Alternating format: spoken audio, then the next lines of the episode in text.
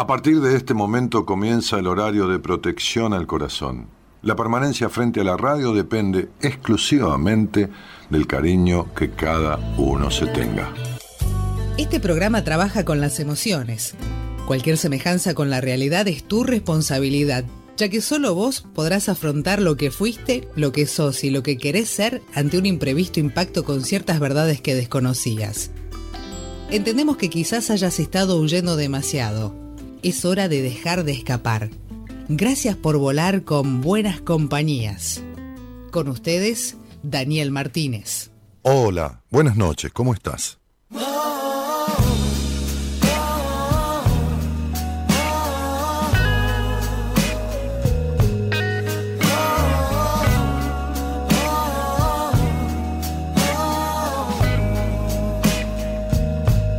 Sé que lo sufriste,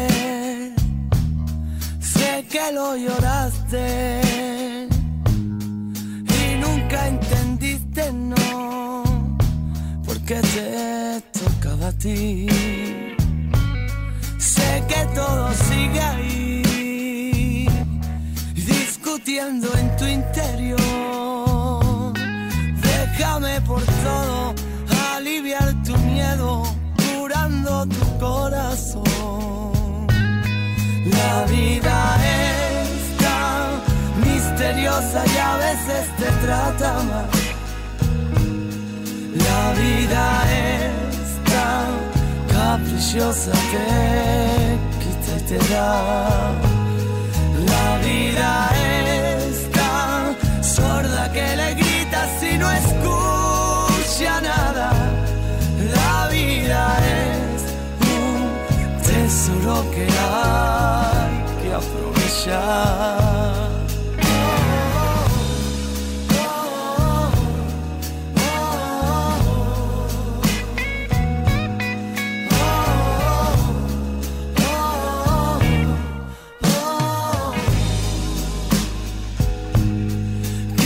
La más fuerte, siempre aparentando.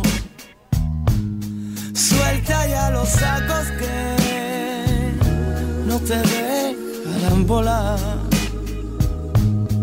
Qué difícil respirar cuando duele el corazón. No sigas pensando,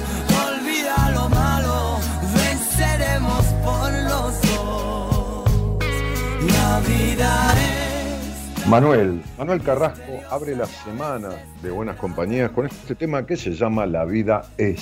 vida es tan caprichosa, te quita y te da. La vida es tan sorda que le gritas y no escucha nada. La vida es un tesoro que hay. La vida sigue, la vida suena, la vida tiene razones de más. La vida es vida, ya hay que vivirla. Levanta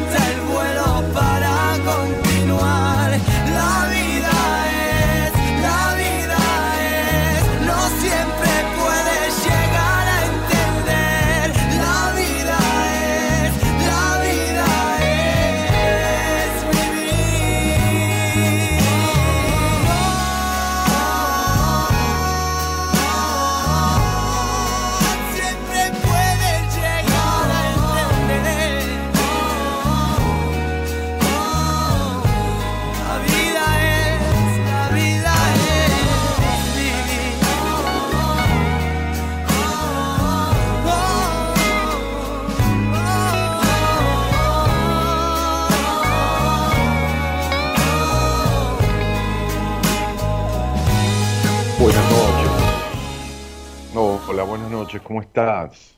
¿Cómo estás? Bueno, le decía ahí en la apertura del programa, escribiendo, posteando este, ahí en la transmisión de, YouTube, este, buenas noches a todos y un abrazo cálido para, un abrazo a, cada uno para calmar este, este frío invernal. este, Y, a veces uno en la vida también necesita un abrazo, ¿no? Una contención. Este, como dice Carrasco, ¿no? Este, en esta canción. Sé que lo sufriste, ¿no? Sé que lo sufrimos, Todos. Sé que lo lloramos. Y por ahí nunca entendimos, ¿no? Por qué nos tocaba. Estoy como la letra está escrita de otra manera, pero, pero estoy como haciéndolo para todos, ¿no? Eh, sé, que todo sigue ahí discutiendo en nuestro interior y, tenemos que aliviar ese miedo curando el corazón. La vida es tan misteriosa, dice la canción, y a veces nos trata mal.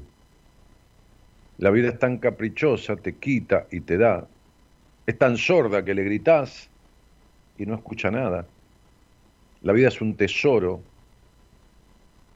que a veces desaprovechamos, que hay que aprovechar, perdón.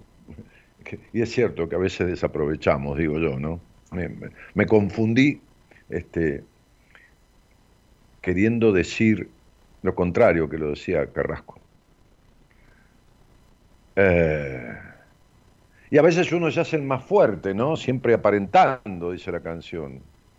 Soltá ya los sacos, ¿no?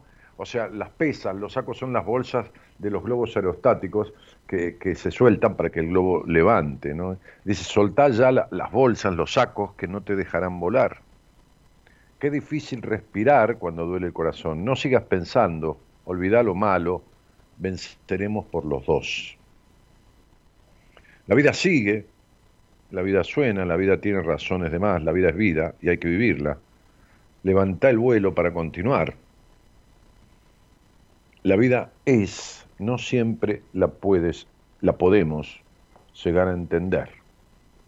La vida es, la vida es vivir.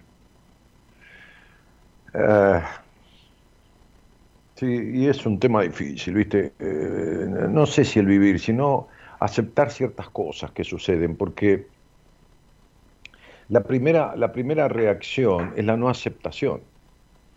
La primera reacción, digo, no, hablo de gente iluminada que tiene, no, hablo de los seres humanos comunes y vulgares que somos la mayoría, somos, digo, me incluyo, por supuesto, la mayoría en este mundo. ¿no?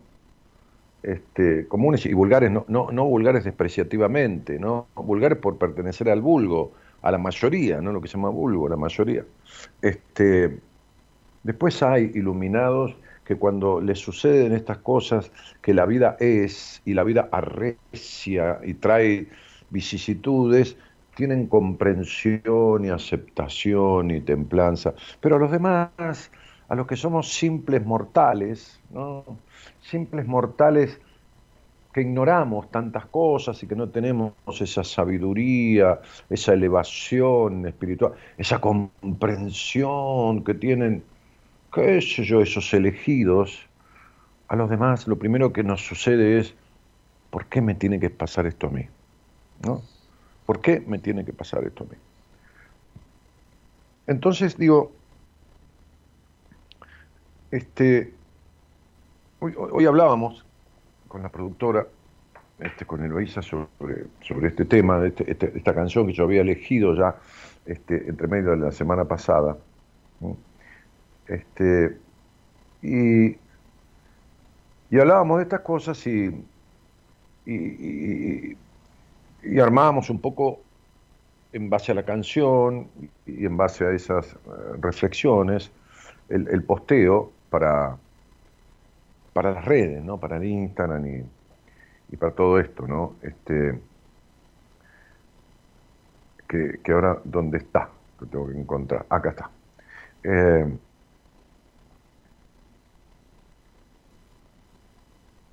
y dice, ¿para qué? Dice, ¿no? Lo titulamos ¿para qué? Porque, porque lo primero que se nos ocurre a nosotros, los humanos este, este, tradicionales, los humanos, eh, de la mayoría, este, es ¿por qué? ¿no? Yo decía, ¿por qué me sucede esto a mí? ¿Por qué te sucede eso a vos? ¿no? Que te preguntas por qué me tiene que pasar esto, por qué sucede tal cosa. ¿no? Pero lo importante, ¿no? lo, interesante, no es el por qué. Porque el por qué uno puede buscarlo, puede encontrarlo hasta en, en una ley de causa y efecto, en la locura de algún tarado, estúpido, que se le ocurre dañar por dañar en sí, este, este, algún, algún disociado mentalmente, ¿no? algún, algún psicopatón, algún narcisista, o psicopatona, o, narcisista, este, también en el hecho de lo femenino, eh, o, esas circunstancias que, suceden y que uno no, entiende bien de dónde vienen, pero, pero creo que lo, fundamental, ¿no? Este, hoy, hoy tomaba yo, almorzaba, bah, acompañé a almorzar a, Fernando, mi médico cabecera, mi médico, ¿no? Este, o, el médico con el que me atiendo, bueno, mi médico, bah, es una manera de decir, como una expresión. Uno dice mi terapeuta, mi médico, mi, qué sé yo, mi obra social, mi prepa, mi todo, ¿no? Como una cosa posesiva. Y hoy, hoy este, yo tomaba algo con él, lo acompañé a almorzar, porque yo no almuerzo, tomé un té con una, unas tostadas. Este, y, y hablamos de esto, ¿no? Hablamos de lo para qué, de tratar de, de, de comprender más que entender, ¿no? De los para qué. Y entonces este posteo lo titulamos ¿Para qué? Dice, ¿no?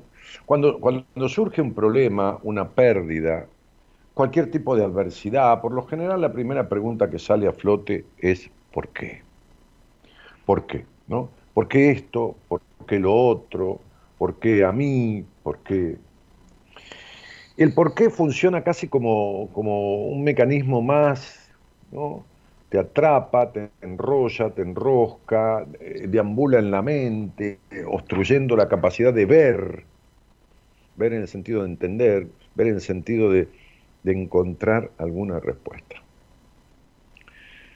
Este, porque muchas veces el por qué no tiene lógica, ¿no? No, no tiene lógica porque viene de, de algo insólito, de, viene, viene de alguien enfermo, de alguien afectado, de alguien trastocado psicológicamente, mentalmente, de, alguien perverso, de alguien...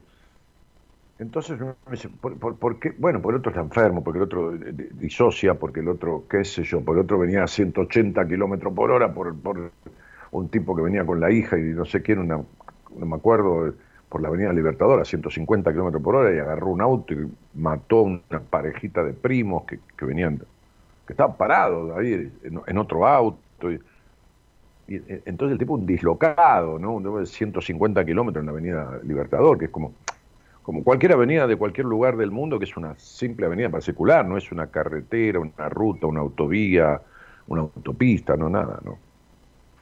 Entonces uno no puede explicarse mucho, porque ahora ¿para qué? uno, tiene que ir para el lado del para qué le sucede eso, ¿no? ¿Para qué, para qué le está sucediendo, ¿no? Sin embargo, decíamos en este posteo, que quizás algunos de ustedes han leído en Instagram o, en Facebook, sin embargo, este, el para qué, a diferencia del anterior, ¿no? del por qué, trae consigo una especie de, paño frío, es decir, el para qué alivia, no, es que alivia la circunstancia, la adversidad, alivia desde el lado de la comprensión, porque uno empieza a explicarse y a encontrarle cierta, a ver, como cierta relación entre lo que sucede y el para qué sucede, ¿no? Este, entonces, digo, Ese para qué, una vez descubierto, abre, decíamos en el posteo, este, nada más y nada menos que la posibilidad. Te invita a ir hacia adentro. Cuando te preguntas para qué, te invita a ir hacia adentro. Dejar de eh, echar la culpa a la afuera. Que, sí, por ahí viene de parte de un tipo, una tipa, no sé quién, como decíamos, ¿no? Trastocado el cerebro, bueno, que esto. Pero la pregunta es, ¿para qué? Y ahí ese para qué deja un poco el afuera, deja una porción y te empieza a involucrar a vos mismo, ¿no? A vos misma.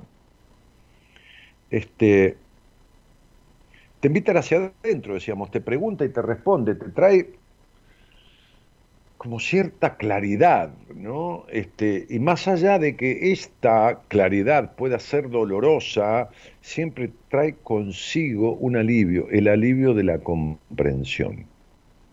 Porque no se puede modificar, no se puede transformar el camino de ninguna vida, de ninguna existencia en cuanto a, lo, a, lo, a, lo, a, lo, material, a lo emocional, a lo vocacional, a lo vincular, si no se comprende. Entonces, este, este para qué, una vez explicado, te deja saber que es por ahí. Te deja como un mensaje.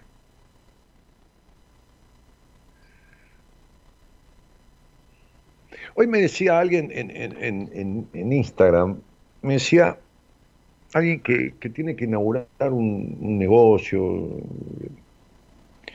este, si yo podía hacerle un estudio de la fecha indicada para, para, para dónde, cuándo inaugurar el negocio, esto y lo otro.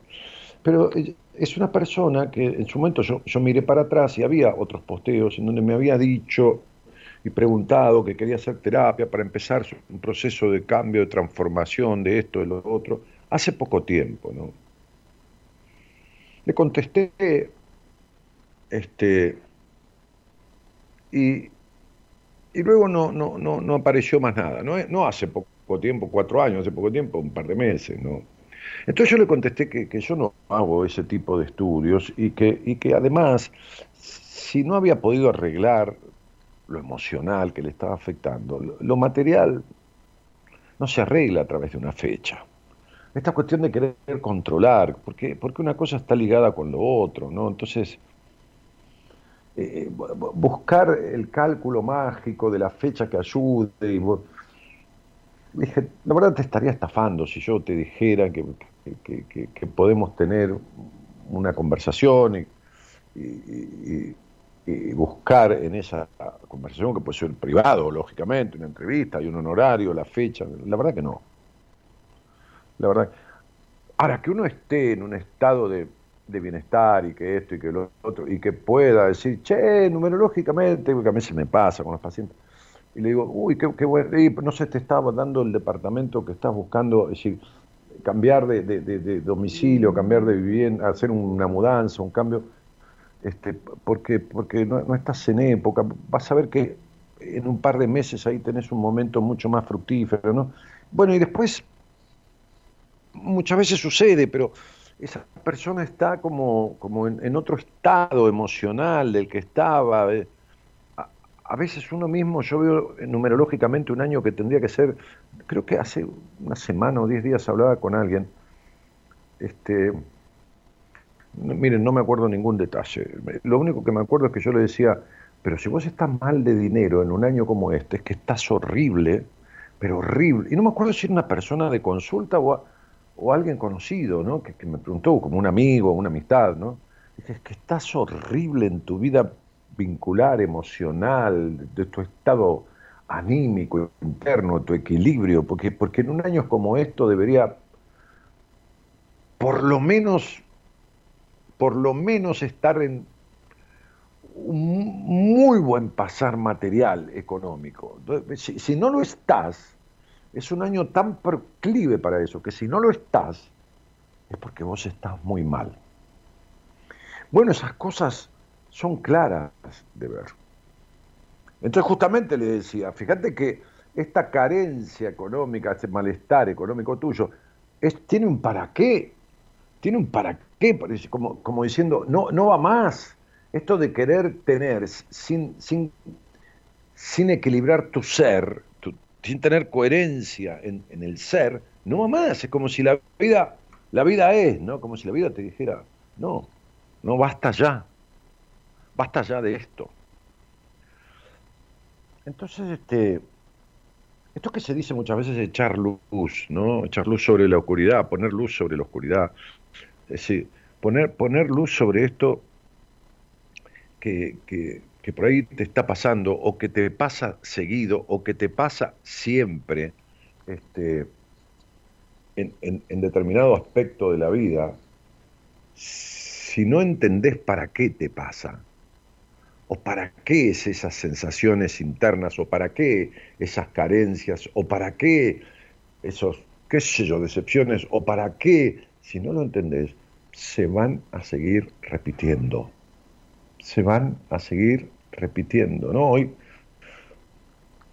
analizaba de un paciente dos sueños recurrentes que tiene, ¿no? En un paciente que recién empiezo a tratarle, este, este, y, recién hace 15 días, y aparecen dos sueños recurrentes. El sueño recurrente es un sueño reiterado, ¿no? Como que se reitera el mismo sueño, ¿no?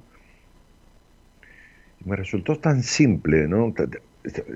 No, por el gran saber, ni no, porque, porque es como que me lo entregaba en bandeja. El sueño es tan claro, tan claro, muestra tanto su situación. Este, su continua, reiterada, repetida, remanida y, todo lo que quiera de su situación de siempre muestra el sueño, su terror a salir de ahí, su terror a la salida de ahí. Este, y, le mostraba terror a quién encima el sueño, ¿no? A, alguien que, forma parte vincular de la vida de este, de, de este paciente, de este paciente. Este, era clarísimo, ¿no? Era clarísimo. Bien. Le, respondí, ¿no? Este, este, por escrito ya la tarde, este, en, su, en su historia clínica. Este, y, y, veré mañana, ¿no? Cómo le hace centro, ¿no? Cuando uno encuentra, fíjense, fíjense, cuando uno encuentra la explicación, ¿no? de el para qué, ¿no? ¿Para qué me viene este sueño siempre? ¿Para qué? Pongamos el sueño, ¿no? Cuando uno, este, desde un lado este, este, psicoterapéutico, le da una devolución del sueño, y esta devolución le hace centro, le coincide, le, como una pompa de jabón que se abre, ¿no? No lo sueña más. No, lo sueña más. Pero esto es así, pero es así de 1 más 1, 12. No lo sueña más. ¿Por qué no lo sueña más? Porque es un mensaje del inconsciente. Cuando fue interpretado ya no tiene sentido. O sea, qué sé yo, es como que vos pones la alarma del celular este, y, la pones que suene, viste, cada 10 minutos. Bueno, pones que suene cada 10 minutos. Bueno, te volvés a dormir, vuelve a sonar, te volvés a dormir. ¿Qué está intentando la alarma del celular? Despertarte. Cuando te despertaste, cuando te despertaste, agarraste el celular y paraste la alarma, ¿no? Porque está sonando, te despertaste, te levantaste, te incorporaste, paraste la alarma, ¿no? Si sí, alguien me dice, no, pues yo por la alarma me sigo durmiendo, pues está bien. Pero no es el caso. Paraste la alarma. Cuando paraste la alarma, que entendiste que había un ruidito que te despertó y era para levantarte, no suena más. Bueno, el inconsciente no suena más, no repite más el sueño y de la misma manera tampoco repite los malos encuentros o las malas situaciones o los vacíos existenciales o las distorsiones vinculares, tampoco repite. Cuando uno comprende para qué. Porque el sueño, el sueño, ¿no? los sueños, por ahí muy vívidos, por ahí, tienen un para qué, es un mensaje del inconsciente, no es, ay no, qué, qué locura, el sueño no tiene nada que ver. No, tiene que ver, tiene todo que ver. Como decía un profesor mío en la carrera, en una materia, este, justamente en psicopatología, decía, en el sueño está la vida. Y en el sueño está la vida. La vida de uno. En el sueño está comprendida claramente la situación de la vida de una persona, una situación de la vida, está la vida, no es que está cualquier cosa que, ay no, pero yo justo en el sueño eh, entró la parte de una película que estaba viendo a la tarde, claro, eso se llama elemento diurno. El inconsciente toma a veces, es maravilloso el sistema, ¿no? El inconsciente toma a veces elementos diurnos para, hablar, para armar el sueño. Es como que vos decís, a ver, ¿con qué puedo arreglar esto? ¿Viste? Ah, tengo un pedazo de alambre que, que, vino con un paquete que compré, ¿no? Qué sé yo, Mercado Libre, no sé, cualquier cosa, digo, ¿no? Va, tengo un pedazo de alambre, o un pedazo de cinta tengo ahí, o un cartón, Entonces vas y agarrás ese elemento que es de otro lado para arreglar o reparar o suplementar cierta cosa. Bueno, el inconsciente hace eso muchas veces, ¿no? Utiliza lo que se llama un elemento diurno. Y fíjense que cuando uno analiza un sueño, también toma lo que el paciente o la persona le agrega al sueño. Dice, bueno, resulta que yo iba, iba, iba por un camino que no me acuerdo bien si tenía este, árboles o flores a los costados, ¿no? No me acuerdo bien. Creo, creo, que, creo, creo que eran flores, pero, pero no sé, uno toma las dos cosas. Uno, uno empieza a tomar y a componer, estoy diciendo un ejemplo, a componer la interpretación del sueño o, la persona dice, un, iba por un camino que era rodeado de árboles, ¿no? Rodeado de árboles. Este, este,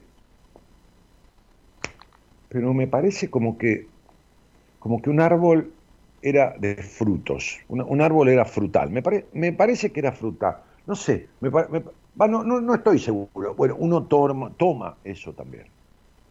Es, válido para la interpretación del sueño lo que la persona agrega, ¿no?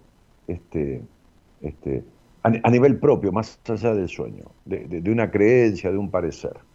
Bueno, en definitiva, lo que quería decir es que cuando uno entiende el para qué de un sueño, para qué de ese mensaje del inconsciente que golpea la puerta, de un sueño cualquiera, y cuanto más aún de un sueño recurrente, de un sueño reiterativo, digamos, ¿no? decirlo en lenguaje cotidiano, este, así todos entendemos mejor, incluso yo también. Este, entonces deja de soñar. ¿Por qué?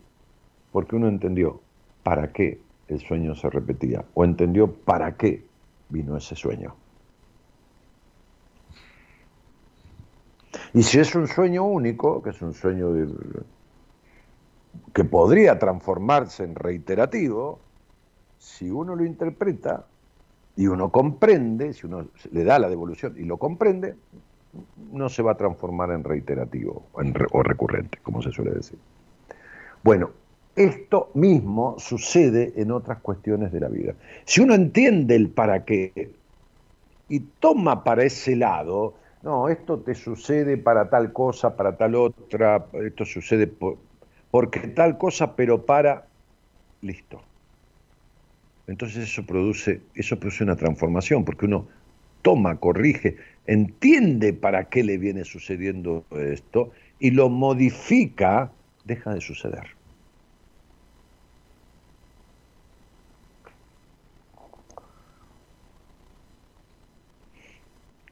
Yo estoy seguro, seguro porque soy un ser humano como cualquiera, que muchos de los que están ahí, escuchando, tienen un porqué de algo que les sucedió, pero un para qué sin encontrar la explicación.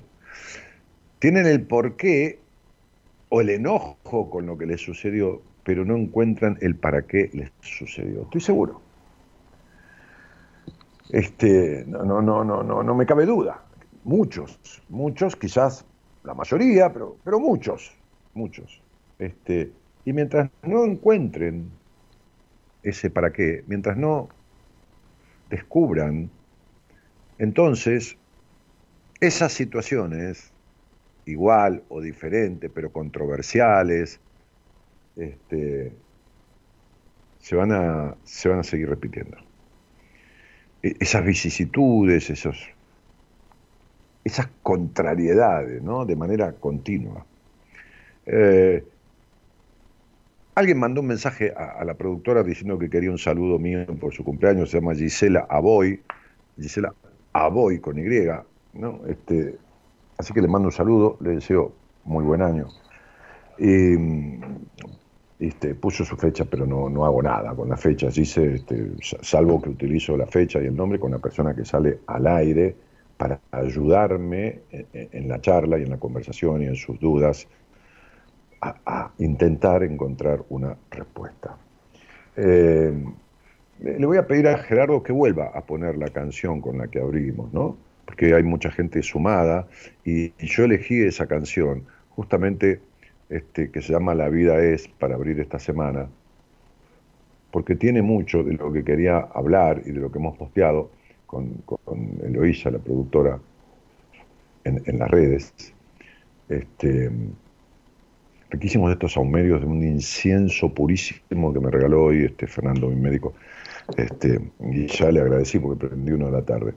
Em, entonces, escuchar de vuelta, como, como separador de esta apertura, esta, esta canción de Manuel Carrasco, La vida es, y entender que mientras uno no vaya en busca de una respuesta clara de para qué le sucede estas cosas o para qué se le repiten ciertas cosas o para qué tiene estos estados emocionales desde siempre o para qué, entonces todo esto va a seguir de la misma manera. Un cariño grandote a todos, un abrazo cálido en medio de tanto frío. Buenas noches y gracias por estar.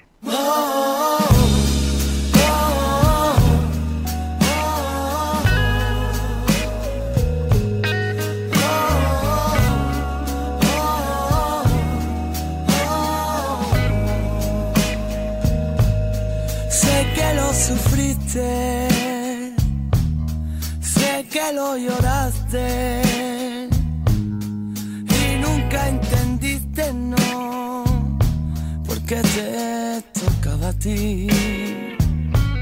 Sé que todo sigue ahí, discutiendo en tu interior.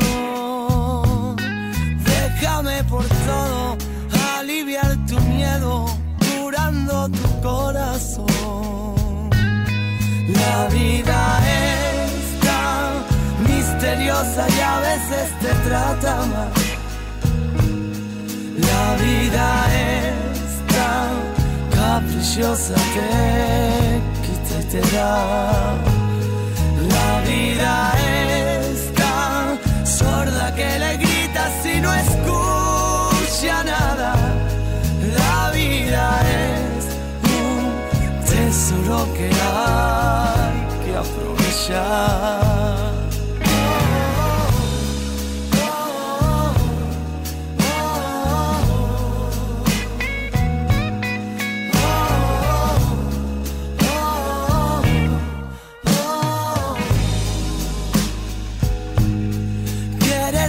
Fuerte, siempre aparentando. Suelta ya los sacos que no te dejarán volar.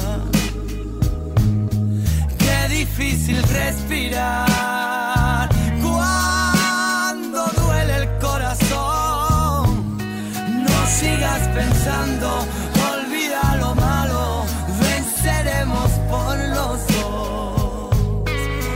vida es tan misteriosa y a veces te trata mal. La vida es tan caprichosa, te quita y te da. Eh, si tenés ganas de que conversemos sobre algo de esto, ¿no? Este, porque, porque te resuena un poco esta cuestión este, y tratemos de encontrar algún para qué ¿no? De, tu vida. Entonces, este, ahí tenés el teléfono al pie de la pantalla que estás viendo el programa, si, estás enganchado, enganchado, enganchada en, el canal de YouTube, que es Daniel Martínez Buenas Compañías, eh, tenés el teléfono, el celular, para mandar un mensaje de WhatsApp eh, escrito, por favor, este, o, o, con tu voz, si querés comentarme algo, para pedir hablar conmigo. No, llames por teléfono porque ocupás el teléfono y, no puedes llamar a alguna persona que quiera salir al aire. Eh, si estás en algún otro lado escuchando con algún dispositivo que no sea mi canal de YouTube, ya sea por la radio, ya sea por Periscope, ya sea por el canal de, por donde sea, este, entonces el teléfono es 54911 54911 3103 6171.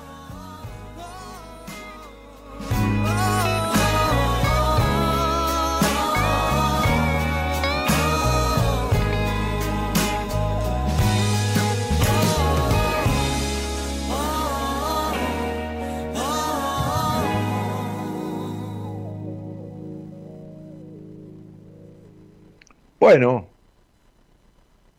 tenemos Libertango, leemos mensajes. Este, oh no, no, ¿cómo se llama la canción de Satrani? Este, pensando en vos. ¿No? Está. Beatriz Hernández que dice buenas noches, Daniel y, grupo de buenas compañías. Gabriela G que dice buenas noches y buenas noches a todos. Ara E, Ara E que dice buenas noches. Miriam Guzmán que dice buenas noches, Dani. Estela Cristina Estela dice hola, buenas noches. Ángela Coronel que también saluda. Estela Álvarez desde Luján, desde Luján, San Luis, desde Luján de San Luis por acá lloviendo, dice, bendiciones.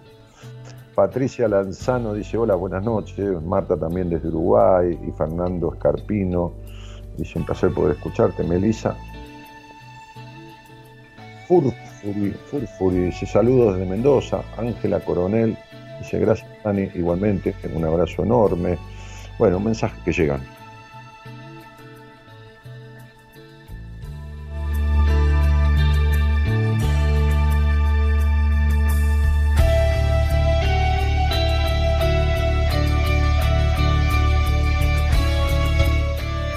Un gran amigo, Fabio Escobar, que saluda desde Rosario, está de viaje paseando por allá, eh, este, es de Buenos Aires él, o vive en Buenos Aires mejor dicho. Este, Franco Maná, Maná, Mana dice buenas noches, Dani, café y cigarrillo de hierbas. Ah, mira, está fumando los cigarrillos que, suelo, de vez en cuando fumar de, de, manzanilla y esas, esas hierbas aromáticas. Bueno, este, eh, ahí vamos, ahí vamos.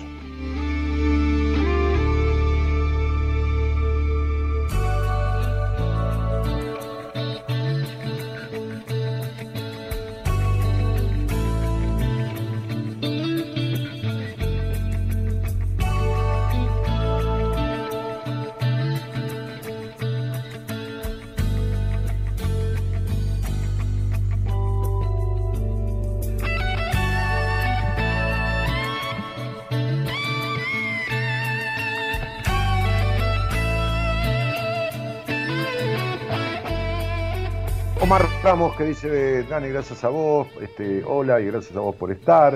Eh, este, y qué más, y Lucho 13 que saluda y dice buenas noches. Y Alicia Raquel Acevedo dice que bien que me hace escucharte, Daniel. Este, eh, y Gustavo Díaz dice, vamos con los likes para Daniel. bueno, gracias. Este, bueno, y, decía yo, ¿no? seguro que que, del otro lado, así como de este y, de la mayoría de las personas del mundo, aquellos que no somos este, simples mortales, sino aquellos que, aquellos que no somos iluminados, sino que somos simples mortales, digamos, este, que, hay personas que encuentran los por qué, los para qué, y bueno, pero es una de cada no sé cuántas, este, y me alegra mucho que lo logren. Los demás necesitamos explicarnos o que nos expliquen o, o entender o, o, pedir ayuda o una opinión. ¿no? Este, y decía yo que seguramente muchas de las personas que, están ahí del otro lado este, tienen un, un porqué, ¿no? tienen un porqué, tienen una, un planteo de, por qué esto ¿no? en mi vida. Y sería bueno que encontraran el para qué eso, no solo el por qué, sino el para qué. Hoy me escribía en Instagram un, muchacho que me escribió mucho, un montón de cosas, porque este, este, justamente, ¿a dónde anda? Bueno, va por acá. Este, justamente hace, a ver, acá tengo el, el mensaje de por privado, ¿no? Uf, me escribió, qué sé este, que salió al aire conmigo hace casi un año, ¿no? Este, y que la pregunta de ese programa, o, qué sé yo, un tipo consigna o algo que surgió era, ¿te sentís digno o digna de, amor? ¿no? Del amor o de amor.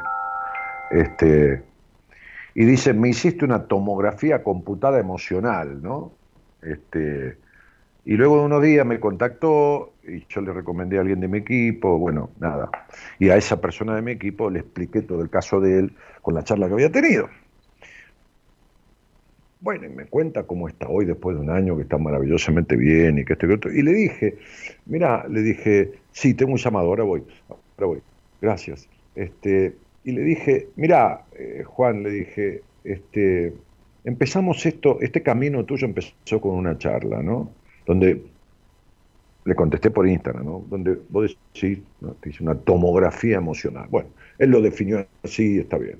Si a él le sirvió de esa manera, este, vamos a cerrarlo con una charla, le dije, ¿no? Así que por ahí el miércoles voy a hablar con él, ¿no? Un poco como esto que empezó desde un conocernos a través de, de un llamado telefónico y después siguió con un proceso que él hizo en terapia y las cosas que vivió en el medio, ¿no? Que no fueron pocas. Este, no venía color de rosa, al contrario, venía color marrón oscuro, ¿no? O, gris oscuro.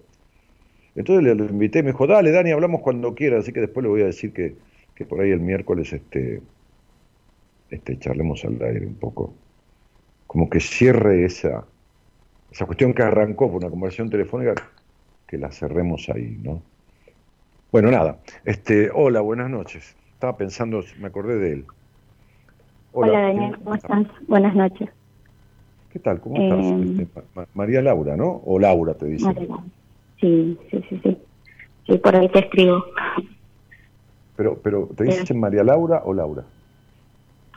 Eh, generalmente me dicen Laura, pero me gustaría que me digan María Laura. Ah, bueno, por eso yo te llamé María Laura, así, qué sé yo. Este, Sí. ¿Y, y, y de dónde sos? Eh, de Tucumán. De Tucumán. Bueno. Y la, ¿Y- y la, vez pasada me quedé ahí pendiente en el llamado y bueno, Ah, y hoy podés, hoy, hoy justo se dio. sí. Che, María Laura, ¿y, y, y qué onda? ¿Cuánto hace que, que conoces el programa o si me escuchás o escuchas el programa? Yo? Hace un, eh, hace un montón, te escucho de, de Radio de Plata. Y mm, bueno, sí, hice una vez una entrevista personal con vos. Eh, y bueno, sí, me habías dicho un par de cosas que obviamente no lo solucioné, como siempre decís, no lo solucionan.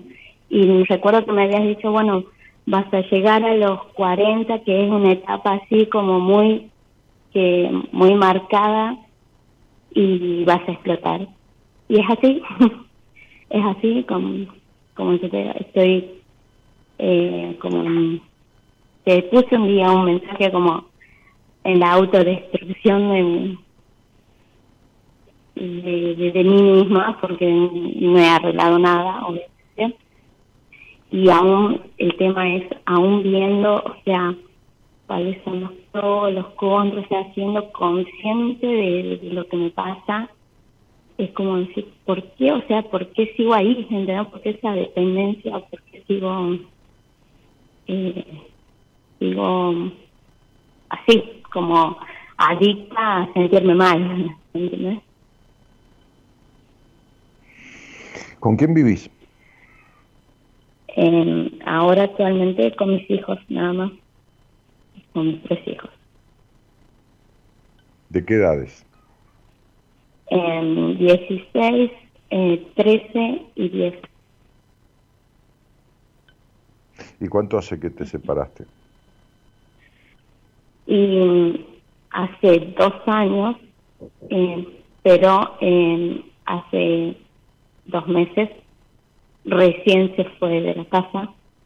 Entonces, como que eh, antes estaba como latente y yo creía que, que bueno, ya está, voy a, me voy adaptando, que ya no, pero ahora este hecho de, que ya no está realmente, ¿entendés? Entonces es como que es volver a hacer el proceso y un montón de, de cosas que se me pasan por la cabeza que, que, que yo sé que no, no me conducen a nada, pero bueno, no sé, eso es lo que me da bronca conmigo, conmigo mismo de decir por qué, ¿por qué sentirme así? Y hoy leía justo la pregunta esa de, en vez de preguntarme por qué, sino para qué.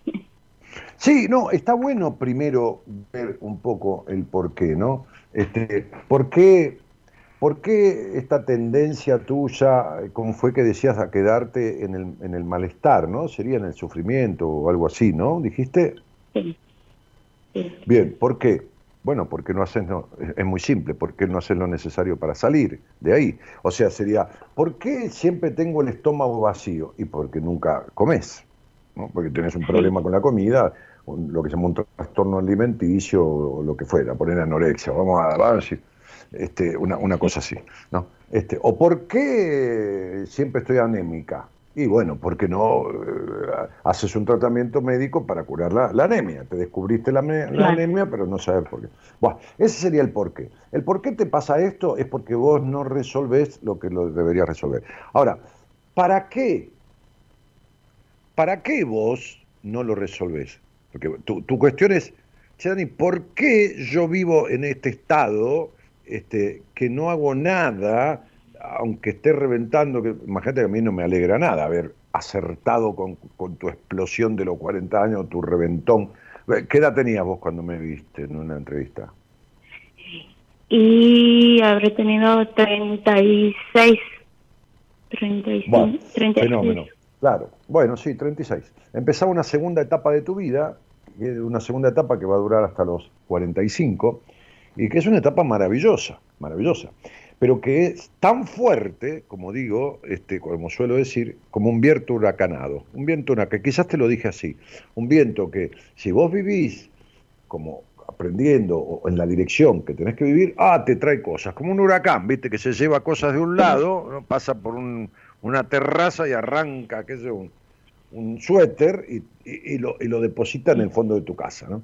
O, o te lo saca del fondo de tu casa, ¿no?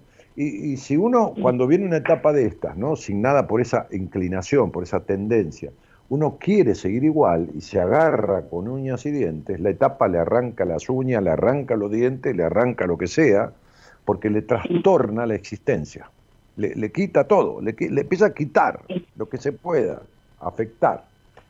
Entonces, ¿por qué te sucede esto? Porque no hace nada. Ahora, ¿para qué vos no haces nada para salir de esto. ¿Para qué? Acá, acá, porque tu cuestión es, che, Dani, ¿por qué yo no... Bueno, no modificás esta situación porque no haces nada para modificarla. Tenés un status quo, ¿no? Como, como, un, como un estar congelada. Sí, este, eso siento, que estoy inmovilizada. Bueno, perfecto. Ahora, ¿para qué estás inmovilizada?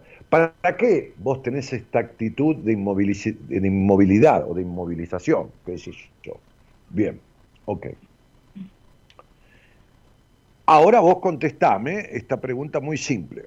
¿De quién te faltó no comida, ni cama, ni agua caliente? Porque eso lo tuviste, ¿no? Yo, imagínate que yo no me acuerdo de nuestra entrevista, hace que yo, cuatro años, cinco. Este, pero ¿de quién te faltó sana protección emocional en tu infancia? Y yo creo, o sea, así analizan, más ausente era mi papá, mm. y pero también, o sea, era como muy tóxica mi mamá, ¿entendés? Como muy, ¿qué dijiste? Muy tóxica, sí. No, seguro, porque de la parte de tu madre hubo... Sí, muy rígida, ¿viste? Sí, ya lo sé. De la parte de tu madre, lo que habla a las claras, tu, tu, tu, tu, estudio numerológico, ahí que lo tengo adelante en la otra computadora, eh, porque puse tu nombre, tu fecha es de la intolerancia, ¿no? De la intolerancia. Bien. O sea, hubo intolerancia de, tu madre en una rigidez y una crianza que te produjo una sobreadaptación, ¿no? Este, la nenita tuya se quedó en tu historia, ¿no? Este, y, una falta de protección de tu padre, que no solo no estaba, sino que cuando estaba jamás le dijo nada a tu madre, interviniendo en esa crianza tan tóxica y tan intolerante. ¿Me, explico? Bien. Entonces faltó la protección de ambos, una protección, una sensación de respaldo, ¿no? Entonces, ¿Qué, qué, pasó? Que vos te quedaste dentro de una estructura, te quedaste siendo una, una, tipa razonadora, te quedaste con baja confianza en vos, te quedaste con. ¿No? Eso, esos fueron los mandatos, las consecuencias de tu crianza, ¿de acuerdo, María Laura? Sí. Bueno, ahora, ¿para qué vos no haces nada para salir de estos estados de vacío, de, de sufrimiento, de todo? Para seguir respetando los deseos de tus padres. sería así, como yo digo siempre, así como jugando. Papá, mamá, quédense tranquilos, que cuando nadie me impida, me voy a impedir sola.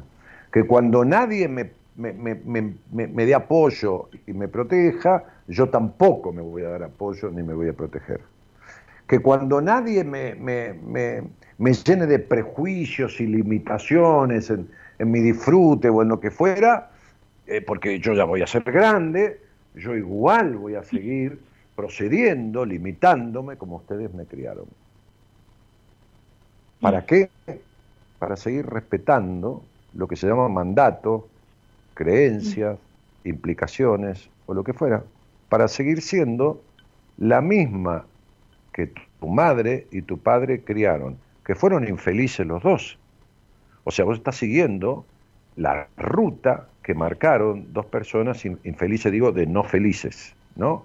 Este, Y seguís ese camino, para ser infeliz como ustedes, porque si vos vivís en un bienestar, no hablemos de felicidad, porque no existe, pero en un bienestar, en una soltura, en una libertad de elección, en una... Este, e, entonces estarías afuera de la tribu, no perteneces más a la tribu. A la tribu de, la rigidez, a la tribu de la culpa, a la tribu de, es decir, te salís de la familia, pero no que te salís de la familia porque te cambias el apellido, María Laura. Te, salís, ¿se entiende, no? ¿Qué estoy diciendo? Sí, sí, sí, te entiendo. Claro, fíjate que yo cuando yo hablo del vitiligo como enfermedad, no, cuando yo hablo, cuando alguien me pregunta y le digo, el vitiligo es no sentirse de la tribu, es como querer cambiar de color de piel, ¿viste que este, este, mm. qué sé yo, que los indios hablando de los indios de las películas de, lejano oeste, ¿no? Que, bueno, eran los piel roja, los esto, los cherokee, bueno, tenían otra piel que tenían el hombre blanco, por eso le decían el hombre blanco, ¿viste? Este, a, los cowboys, a los, este, pero, pero, pero digo, igual que los, los, los, aborígenes que estaban en, en Centroamérica cuando llegó Colón, ¿no? Entonces, digo, mm. el vitiligo tiene mucho que ver con no sentirse de la tribu, porque la persona empieza a cambiar el color de las manos, de la cara, como, como querer salir, una manera pueril, una manera jodida, afectante de querer salirse de esa tribu. No, no, querer no pertenecer, aunque de nada sirve cambiarse el color de la piel, por supuesto. Este, este, fíjate, Michael Jackson, ¿no? que quería no ser negro y hizo 70.000 tratamientos y por poco se lavaba con la banquina. Y de nada le sirvió, ¿no? Terminó enfermo, adicto a las pastillas, tomando basura y muriéndose, pobre chico. Pero, pero, es esto. ¿Por qué no haces nada? ¿Por qué no salís? Porque no haces nada, ¿no? Hablate conmigo, yo te hablé de muchas cosas, seguramente mucho más intenso, profundo que esto, en detalle, perfecto, muy bien. ¿Qué hiciste? Nada, que no te lo reprocho, ¿eh? porque sabes que es ser maduro en la vida, ser maduro es hacer lo que uno quiere y aguantarse las consecuencias.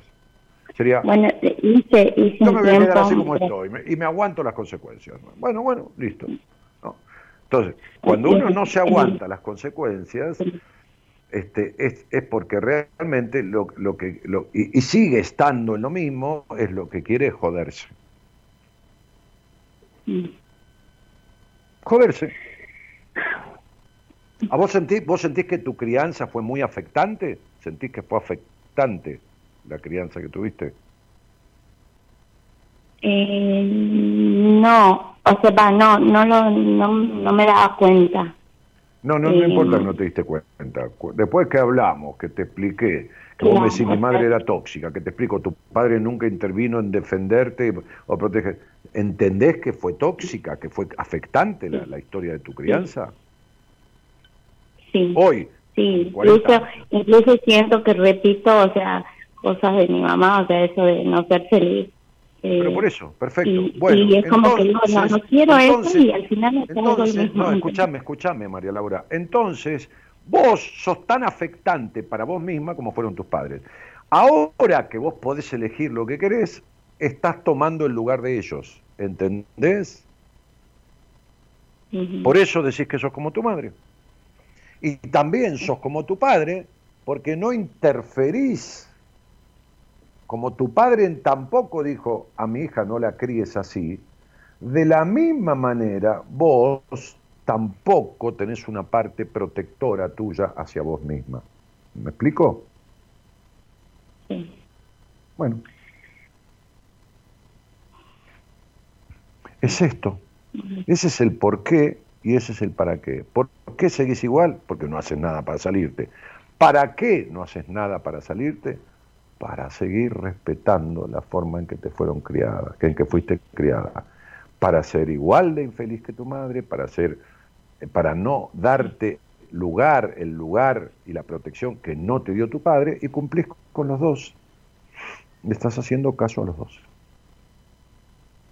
Bueno, pero sabes que estás eligiendo eso, podrías elegir lo contrario. Sí. Eh, o sea, como te digo, me doy cuenta de que me hace mal y que, y que sé que estoy que estoy mal, que no que no es lo que tengo que hacer. Eh, No, no, no, acá nadie Mm. habla de lo que tenés que hacer, María Laura. Estoy hablando de lo que querés hacer. Porque lo que uno quiere en la vida no es lo que uno dice, es lo que uno hace. Entonces lo que tenés que hacer no importa. Porque eso te pueden decir, vos tenés que hacer tal cosa, pero eso es lo que los demás dicen. Lo que importa es lo que vos querés. ¿Y sabés qué es lo que uno quiere? Lo que uno hace. Entonces lo que vos querés es seguir así. ¿Por qué, Daniel? Si yo digo que no. No, no, decís. Pero lo que haces es eso. Lo que haces es no hacer nada. Entonces, lo que querés es eso. Mirá, es lo mismo que vos te hubieran criado este, pegándote con una cadena, qué sé yo, por decir cualquier cosa. Entonces, vos sos grande, tenés treinta y pico de años, este, este, y te compras una cadena. Y se murieron tus padres, ponele, y vos te seguís pegando sola con la cadena. Y te dolía cuando era chica. O te habías olvidado, pero te acordás después de grande que te dolía. Y te compras la cadena y te seguís pegando. ¿Lo entendés? Entonces vos decís, pero no quiero pegarme con la cadena, Dani. Sí, sí, no querés pegarte con la cadena, pero te seguís pegando. Eso es lo que vos decís, que no querés, pero te seguís pegando. Ah, sí, sí, me sigo pegando. Bueno, listo. Entonces, no es lo que tenés que hacer. ¿Te das cuenta que hablas de lo que tenés que hacer? No, es lo que deseas. Y vos, María Laura, lo que deseas hacer es nada. Porque no haces nada. No sirve lo que uno dice en la vida, sirve lo que uno hace.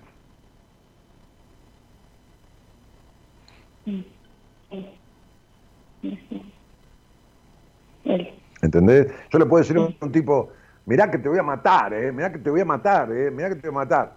Ahora, el juez me va a meter preso cuando yo lo mate. Porque por lo que yo le dije no, no, no, no me va a meter preso, ¿se entiende? O sea, le puedo haber dicho 40 millones de cosas. Pero ¿qué, qué carajo le importa? Es lo que le dije, no lo que hice. claro. Bueno, no. entonces, ¿qué es la vida? Esto, la vida es, vos te la pasás diciendo, pero no haces. Entonces paga las consecuencias.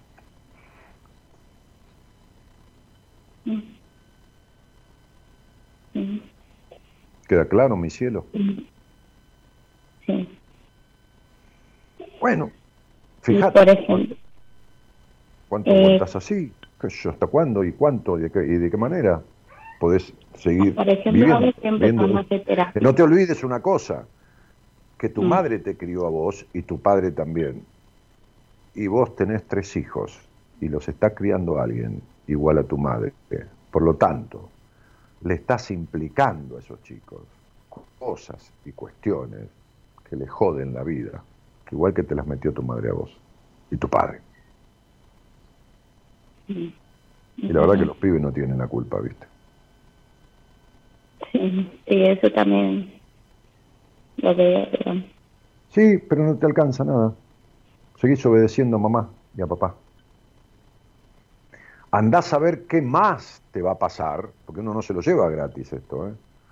qué más te va a pasar para moverte a una reacción de transformación de tu vida, de soltar esto. Vaya a saber qué más te va a pasar, que yo no lo sé, yo te hablé de una posibilidad de una crisis a los 40 años, de todo lo otro, porque no porque fuera a los 40, porque me daba por ahí la cuestión. Algo, que, que, siempre tengo miedo. Pero, eh, ¿te lo digo? ¿Cómo cielo? Que me dijiste que, ah, o sea, algo así como que esos do, esos esos sentimientos, esos dolores, cosas así que yo sentía, eh, que hasta podría capaz tener como un tipo un cáncer, algo así dentro mío que... No, lo que te dije que toda esa algo así como que es lo que me va a movilizar, digamos. Ah, no, te dije no llegues a un tumor o no llegues a un cáncer, no llegues a algo tan extremo para, para poder tomar una decisión de transformar todo esto. O sea, no, ¿entendés lo que te dije? Este, este, este, estos resentimientos, todos estos aspectos negativos de tu, de tu vida, este, este, no tengas que llegar a un extremo de producirte un tumor o un lo que miércoles fuera. No, no es que yo esté viendo nada, yo no soy ningún vidente. Digo, porque lo que no se arregla empeora, no, no está igual. Es, muy simple, ¿no? Es muy simple. Si hay una filtración en el techo y vos no la arreglás, y un día se cae el techo, qué, qué sé yo.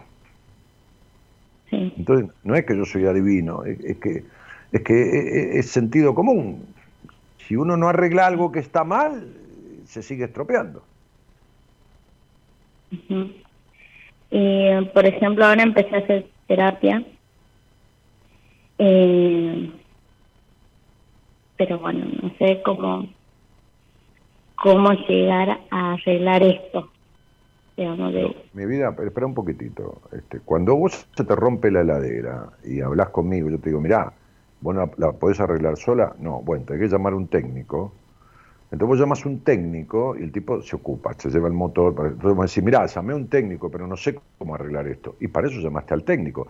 Si vos empezaste a hacer un proceso en terapia, ¿cuánto hace que empezaste? ¿Cuánto hace? Sí, claro. Eh, dos días. No, ahora empecé hace un dos meses, un mes y medio. Bueno, estás en un proceso en terapia de un mes y medio que te va a llevar un tiempo, porque quien sabe es la profesión, o debería saber es la profesional, para desenroscar y acompañarte de eso. ¿Cómo? No sabes cómo arreglar esto, pero justamente por eso fuiste a ver un profesional. Este, para que te acompañe a resolverlo. Y no hay, ah, este lo soluciono mágicamente, toma esta pastilla. No, va a tener que hacer un proceso, sentarte con ella, hablar de estas cosas, hablar de, verdad, de, de, todas estas cuestiones, y, no sé cómo trabajan y qué devoluciones, y cómo van, sentís empatía con esta señora, sentís como un ida y vuelta, sentís que hay respuestas que te, que te cuadran, que te hacen centro, te sentís ¿Se entiende lo que estoy mm. diciendo? ¿Te sentís bien en el ida y vuelta con ella? Sí, sí, sí, sí. Bueno, así que... No te escucho muy convencida, María Laura. ¿Me contestás? Sí, sí, sí, cualquier cosa. Yo, yo me gasto en preguntarte, vos decís, ah, sí, sí, sí, sí, sí. Te pregunté eh, claramente, ¿sentís empatía? ¿Sentís un ida y vuelta? ¿Una coincidencia en ah, los diálogos? No, no, pensaba que me estabas diciendo que tenía que tener eso. Eh, ah, no, sí, no, sí, sí, siento. Sí, siento, sí, no, siento confianza de, de, hablar, de explicar. Eh, pero por ahí no sé si todavía hemos llegado. Como vos hablaba del tema de. No hemos hablado, por ejemplo, del tema eh, madre, padre, todavía eso no. ¿Por qué? ¿De qué hablaste? ¿De la pareja? ¿De qué hablaste? Sí, de, de, la pareja. ah, muy bien, de la pareja. ¿Y qué hablaste de la pareja? Es decir, ¿cuáles eran, cuáles eran, cuáles eran las características de, de, tu marido? Características básicas. Y, y es eh, infiel, infiel, eh, eh, inseguro, mm, o, más que nada que se cree que se la sabe toda o que eh, es, es el dueño, la verdad. Y bueno, por ahí como que no... no, no ¿Y quién es el dueño de la verdad en el lugar donde naciste? Eh, mi mamá, podría decir. Bueno, y ¿por qué no hablar de tu mamá, no hablar de tu pareja? Si la pareja es consecuencia de, de las parejas de la infancia, de la pareja con tu madre, de la pareja con tu padre, tu padre que era un inseguro, este, tu mamá que se creía que se la sabía toda, porque tu padre era un inseguro. Por eso mandó tu madre en tu casa, en tu crianza, y tu padre nunca intervino. Entonces tu marido, o este señor, el padre de los chicos, es una mezcla de los dos. Anda a hablar del problema con tu madre, y del problema con tu padre, y de los enojos que tenés de la infancia, y de la falta de libertad, y de tu rigidez y de rectitud, y tu culpa en la intimidad, y toda esta mierda que tenés adentro de tu vida, y vos vas a hablar de tu marido y de esto, ¿y qué querés hablar? ¿De que vuelva? ¿De que qué? De sus infidelidades, si es, fuiste tan infiel vos como fue infiel él. ¿No fuiste igual de infiel que él te fue a vos? ¿Lo sabés o no lo sabés, María Laura? Sí. Sí o ni. ¿Lo sabés o no lo sabés que fuiste igual de infiel que fue?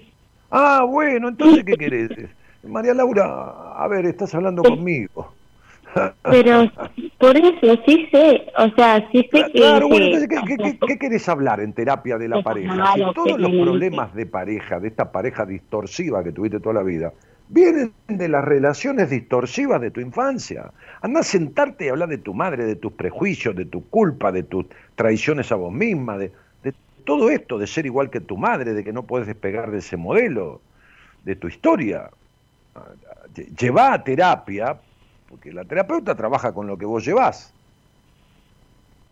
No es que te pasa conmigo que yo hago un, estudio numerológico vos te pasa esto, esto, esto, lo otro, y vos y te voy explicando que tu papá, que tu mamá, que tu esto, que tu intimidad, que tu problema de vacío existencial, que tu necesidad de controlar todo, que acá, que allá, que lo que fuera, y yo te saco todas las plumas, ¿no? No, lo habitual no es eso, no es lo habitual. Entonces, en los procesos psicoterapéuticos mayoritarios, y está bien, no, no quiere decir que esté mal, trabajan con lo que vos llevas. Y vos seguís hablando de tu marido. Y tu marido es un incidente en tu vida. El problema es tu vínculo con vos misma. El problema es tu relación con vos. El problema es tu vacío existencial. El problema es que vos te pareces más a tu madre que a, que a vos y entonces vos no sos vos. El problema es tu mm. intolerancia, tu falta de libertad, tu falta de confianza.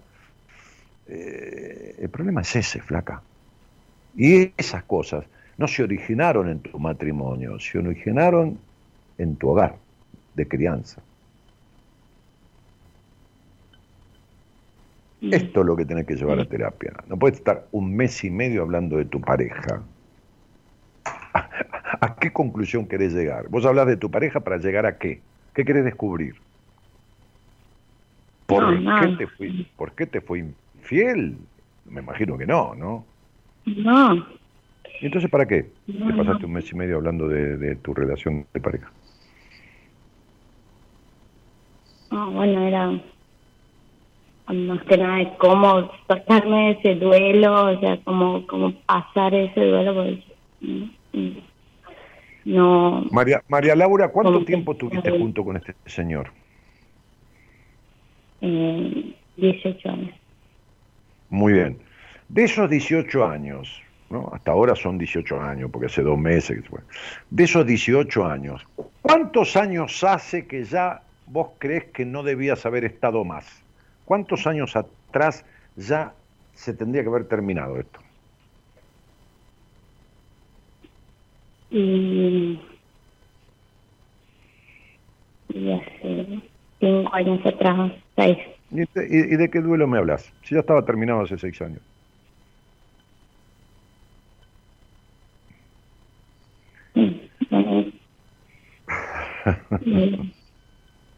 Ay, mi vida, bueno. Bueno, qué sé yo. Este, mandale cariños a tu terapeuta, si querés agarrar esta charla, a lo mejor te sirve llevársela, si ella no se, no se molesta y no se pone celosa, qué sé yo, porque todo, lo que hago es contribuir, como por ahí ella contribuiría conmigo, en un caso al revés, ¿no? Este, este, no, no para enseñarle nada, sino para que te ayude a dejar de distraerte a vos misma en vez de ir al hueso de la cuestión. Porque ya está trabajando seguro con lo que vos llevas.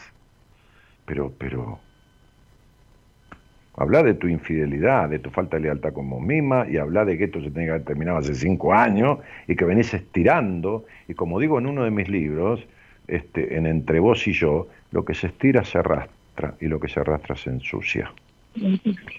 Sí. María Laura, mando un beso grandote. Muchas gracias, bien. De nada, mi vida. Chau, chau.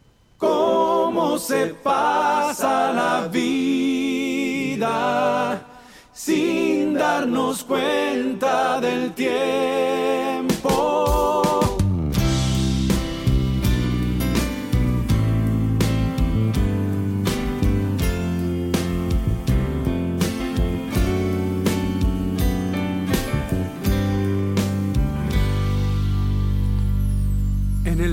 Del colegio se escapaba su mirada hacia un mundo tan distinto al que ella imaginó.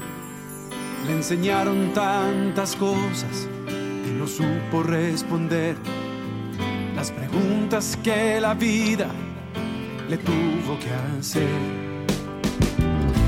Cada minuto debe aprender nuevas recetas para crecer y aunque no lo entienda, lo debe aceptar, debe aceptar, debe aceptar, debe aceptar cómo se pasa la vida sin saber,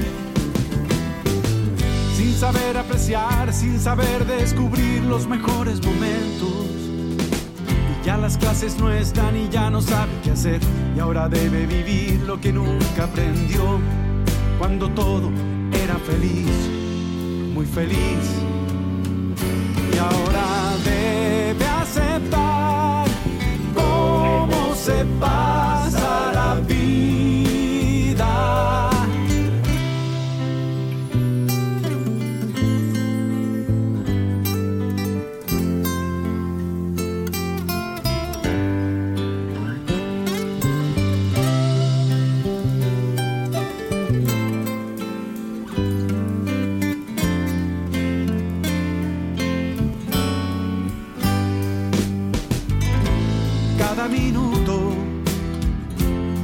debe aprender nuevas recetas para crecer. Y aunque no lo entienda, lo debe aceptar, debe aceptar, debe aceptar, debe aceptar cómo se pasa la vida sin darnos cuenta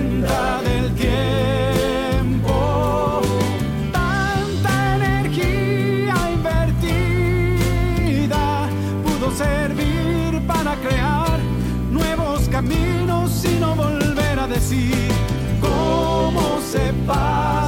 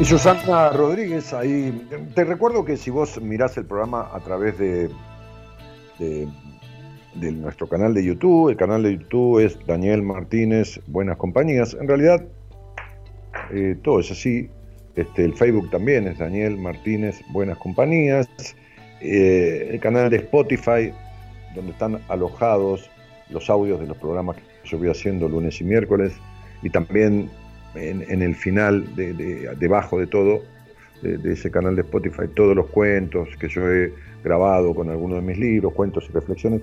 El canal de Spotify también es Daniel Martínez Buenas Compañías. Todos los links de eso, eh, para linkear y entrar a esos lugares, están en mi página web, que es www.danielmartinez.com.ar.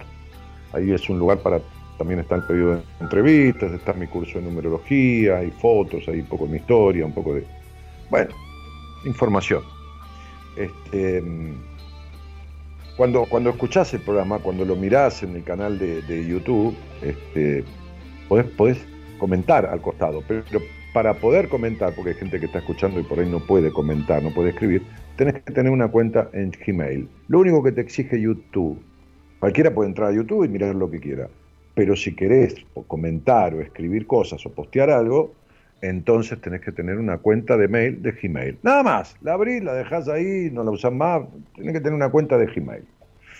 Solo eso, no es tan complicado. Bueno, entonces, este, qué sé yo, pues Susana Rodríguez decía, buenas noches Dani, de General Alvear Mendoza. Este, y a ver que me llegó un mensaje por acá, llamado, me dice ahí el operador también, llamado, dice, bueno, bueno, también voy a ir a un llamado. Después leo. Bueno, dale, entonces, eh, Mirta, ¿qué tal? Mirta, buenas noches. Hola, buenas noches, Daniel. ¿Qué tal? ¿Cómo te va? Bien. Bueno, y, y eso, ese bien me sonó ¿A bien o mejor te explico? sí, mejor te explico. Un poco así. ¿De dónde sos? ¿De dónde sos, Mita? Mendoza. De Mendoza, muy bien. Este, ¿Y, cuánto hace que, conoces el programa? ¿Poquito? Y hace 13 años más o menos cuando comenzaste. Y una vez viniste a Mendoza y hice el taller de miedos. Eh, eso, fui un par de veces. ¿En, el Hotel Hyatt o allá en el Centro Cultural? En el Centro Cultural. Uy, la cantidad de gente que vi ahí, Dios santo. Sí. Sí, sí, como 400 personas, qué sé yo, 300 y pico, 400, no me acuerdo, una cosa así. En el Hyatt no, porque era más chico el lugar, pero, pero, pero allá en, en el Centro Cultural fue impresionante la cantidad de gente, ¿no? Nos, sorprendió. Este, bueno, ¿y estuviste en ese taller sobre miedos y decisiones? Sí. Ah, mira. Bueno, sí, en realidad, eh, si vos hace 12, 13 años que escuchás, eh, eh, tiene que ver con, una época más o menos, a ver, yo empecé en Radio del Plata, que es cuando por ahí el programa se empezó a escuchar en Mendoza en el 2006, hace 16 años. Pero hace 29 años que empecé este, este programa, este que, en otras radios, ¿no? Bueno, no importa, vos empezaste a escucharme hace 12, 13 años, un montón, te agradezco. ¿Y con quién vivís? Vivo con mi hija y cada 15 días tengo a mi mamá porque tiene mal de Alzheimer, entonces con mi hermana nos turnamos para cuidarla. Ah, entonces tenés a tu mamá 15 días vos y 15 días tu hermana. Claro. Bueno, está muy bien. Este, y, tenés alguna actividad, Mirta, así tipo algún trabajo, algún oficio, así en tu casa o algo, qué sé yo? Mira, yo soy docente. Ah. Eh, soy, soy preceptora y maestra. Ah, Eso gracias a vos. ¿A mí? ¿O a vos que, estudiaste? no, no, no. Yo tenía mucho miedo y con ese taller, me, ese taller me ayudó muchísimo. Ah, ese taller lo amo, porque lo hemos, lo hemos hecho tantas veces y por tantos lugares diferentes del, del país y han pasado tantos miles de personas, muchos miles, este, desde el norte de Jujuy hasta el sur, hasta Neuquén, este, este, hasta ahí llegué, ¿no? Pasando por, por supuesto, Mendoza, Santa Fe, muchas localidades de Buenos Aires, qué sé yo, este, bueno, muchas provincias. Em, bueno, me, alegra que te haya servido, pero no te olvides que vos fuiste, viste que ese taller es fuerte, ¿no? No vamos a dar detalles, pero es fuerte, muy fuerte, muy movilizante. Vos fuiste, fuiste hasta ahí, hay mucha gente que no va porque tiene miedo, porque esto, porque te bancaste el taller, te llevaste cosas que se produjeron dentro tuyo en ese taller y después obraste en consecuencia. Entonces, ¿qué gracias a mí? Gracias a mí. Si yo pongo la mesa y sirvo la comida y vos no comes nada, la que te morís de hambre sos vos. Así que la que, la que comiste o, te alimentaste con esas cosas, las tomaste, las digeriste y las utilizaste, fuiste vos, flaca. Sí. No, esa es la realidad. O sea, ¿tenemos mérito? Y sí, tenemos mérito los dos. Yo por proponerlo, pero vos, viste, y hace también hago circo y hace un año que estoy de licencia así que actualmente no, estoy haciendo nada. ¿Cuándo te nació hacer circo? Siempre fue una pasión de chica, pero hace 20 años que hago circo. Qué linda, Dios santo. Soy lanzallamas. No, no te puedo creer, no te puedo creer que seas lanzallamas. Sí. Ah, y hago pirofagia también. Te pones que este, eh, eh, ¿cómo se llama? Eh, en la boca, este, no, no es querosén, ¿no? ¿Qué es? Eh, pirofagia es que te pasas el fuego por el cuerpo. No, eso ya y te metes la llama a la boca. Cuando, cuando haces lanzallamas, ¿Qué es lo que te pones en la boca para, para largarlo sobre la antorcha? Querosén. Querosén, claro. Por eso te dije, querosén, no me acordaba bien. Sí, sí, sí, sí. Tremendo. Dios santo. Sí. Hay pocas mujeres que hacen el, tema del, de, de, de, lanzallamas. Muy pocas. En Mendoza somos dos. Sí, sí, sí, sí, pero hay pocas en, el mundo comparado con los varones, porque, qué sé yo, no, no, no, es medio una cuestión, viste, como riesgosa como más bien, siempre fue, fueron cultores los hombres de esos, de, esos eh, trucos circenses, viste, de los lanzallamas y, y pasarse el... Sí. Me, me alegro, pero me, me, me, me asombra también. Este, sí mi pasión. divina, me encanta, maravillosa, maravillosa. ¿Y, hay un, circo permanente ahí en Mendoza, Negrita, o, o haces esto en algún espectáculo aparte, en un lugar, qué sé yo? En, en eventos, boliches, ah, casamientos, y he estado en circo también. Claro, claro, en eventos, tenés razón toda una atracción, claro, claro. De repente, viste, estás en un casamiento, aparece una mujer que lanza llama, que se pasa la llama por el cuerpo, se mete toda esa antorcha encendida en la boca. Qué bárbaro. Es asombroso. A mí me asombra, yo, viste, qué sé yo, me asombran todas las cosas que yo no sé, ni me animo, ni puedo hacer, ni... No, no, no es que me, no, es que me las prohíbo, que me que me reprimo, que, que, viste cuando uno siente que algo no sé, no, no es para uno, pero me asombra que alguien pueda hacerlo, ¿no? Me resulta asombroso. Bueno, así que sos preceptora y sos maestra. Sí. Bueno, hace Pero hace un año que estoy en licencia. ¿Por la enfermedad de tu madre? Eh, un intento de suicidio. Tuyo, muy bien. Bien. ¿Sabes, sabes lo que me, lo que me pasó, este, Mirta, cuando me dijiste lanzallamas? Que a ver, no es un prejuicio. Eh, eh, eh, me encanta. La otra vez yo contaba que me fui en un taxi manejado por una mujer y fui divino con ella, con una confianza bárbara, ¿viste? Y los tipos dicen, no, manejo una mina. No, las mujeres son más cuidadosas que nosotros por ir manejando. Pero, pero, este, me pasó que cuando dijiste lanzallamas, ¿sabes qué me apareció? ¿Crees que te algo que me apareció? No importa, me permito en la confianza decirte esto, ¿no? Me apareció esta cosa de cuánto enojo tiene esta mujer. No me preguntes por qué, ¿eh? me apareció eso. Cuánto no dicho, cuánto tragado, cuántos enojos tragados, porque el fuego tiene que ver con enojo, terrible, tremendo. Y escupir fuego, ¿no? Escupir, digo, escupir, eh, sí, porque se escupe fuego prácticamente, ¿no?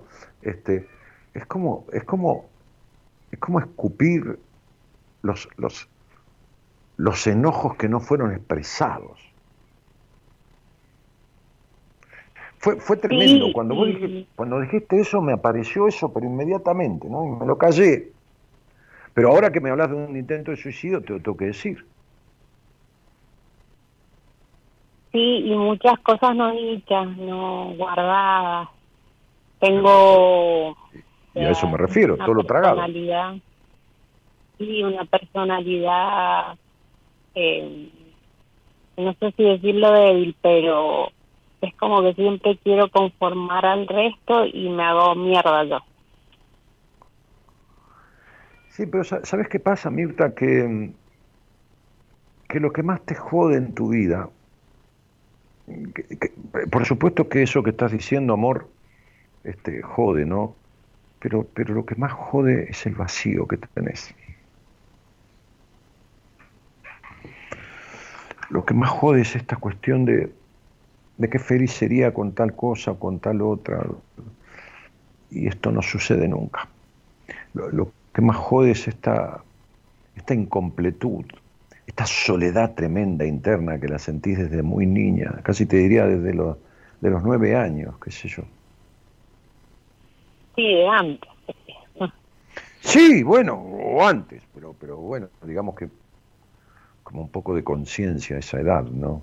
Pero igual vos, vos, vos tuviste conciencia de más temprano, porque ya de chiquitita eras grande. Sí. Y cuando vos eh, quisiste suicidarte o intentaste suicidarte, más allá de analizar si esto fue un llamado de atención o no, este, ¿qué fantaseaste con el suicidio? ¿O qué, o qué, si querés hablamos del tema, vos de lo que no quieras hablar me decís no quiero hablar, ¿eh? por favor. Este, eh, ¿Qué mm, sería, que este, me voy a suicidar, ¿por qué? ¿Qué, qué, qué razón le encontraste a eso? quería pagar el dolor, no aguantaba el dolor.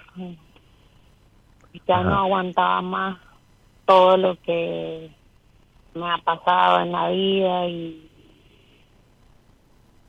un dolor insoportable y lo único que quería era ya pararlo. Claro, viste, el suicida siempre, siempre digo es una manera de decir, ¿no?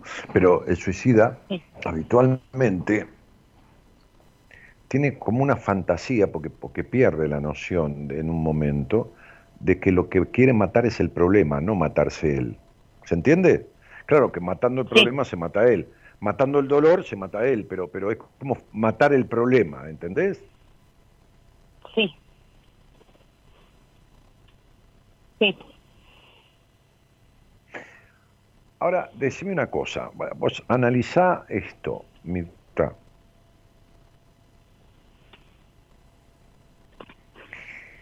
¿Considerás que la mayoría de las cosas que pasaron en tu vida fueron como insólitas, como, como, como inusitadas, que no tenían un carajo que ver una cosa con la otra, que de repente vos creías que tenías como en orden o en control las cosas, palabra horrible en tu vida el control, pero existe, ¿no? Una cosa de controlar. Este, este, y se te iba todo de las manos, daba vuelta todo, como si qué sé yo, vos vas a, trabajar una fiesta y, te olvidas el querosén o se te apaga la llama, no sé, digo cualquier cosa, ¿no? Jodiendo, digo. Sí, eh, no, no tuve control. Pero tu vida está llena de cosas insólitas. ¿No tuviste control? ¿Vos no crees que sos controladora? Eh, no. ¿Ah, no? No. Pero, Mirta, pero mi amor, a ver, Mirta, si no te podés expresar, si tragás amargo y escupís dulce, si en vez de trabajar de lanzallamas tendría que trabajar de payaso, porque tenés la sonrisa, porque eh, está todo bien y por la procesión va por dentro. Vivís controlando el querer decir, el querer expresar, el querer... Ah, eh, eso sí. Y, pero si sos una controladora total de vos misma. Sí, yo creí que me decías con el resto. Es que, es que, es que el control es, es perjudicial hacia afuera y hacia adentro. Querer controlar el afuera es imposible. Y querer controlarse uno es anularse, es destructivo. Entonces, sea para donde sea el control, jode la vida. Para el afuera, porque no es imposible. Y, para el adentro, porque destruye. Anula el ser. Sí. Tampoco el descontrol. Tampoco es de lo que. Ah, saliste a la calle a matar gente. Pero hablamos dentro de lo lógico, vos te has impedido, vos, vos, por ahí analizar lo que vas a decir para que no se afecte a nadie, y lo cual es imposible. O que a nadie le moleste, o que nadie vaya a pensar de lo que vos decís, o mucho menos de lo que haces. A ver si lo que hago le cae mal a tal, o le molesta a tal, o qué sé yo. ¿Entendés esto? Sí. Entonces es una mezcla de control e intolerancia. Y es inaguantable. ¿Y cómo no va a ser inaguantable? A ver, yo, yo en, esto, a mí me gusta cocinar, ¿viste? Pero, pero no tengo, ni nunca tuve, mi mamá sí tenía, y mi abuela también, por supuesto, una olla a presión. ¿Existen todavía las ollas a presión? Es decir, hoy si yo quiero comprar una olla a presión nueva, existe, perdónenme la ignorancia, ¿no? Pero bueno, soy tan ignorante en tantas cosas que, en esta también. ¿Existen, Mirta? ¿Sabes algo de eso? No. Las ollas a presión son una olla que tiene una tapa, que, tiene ah.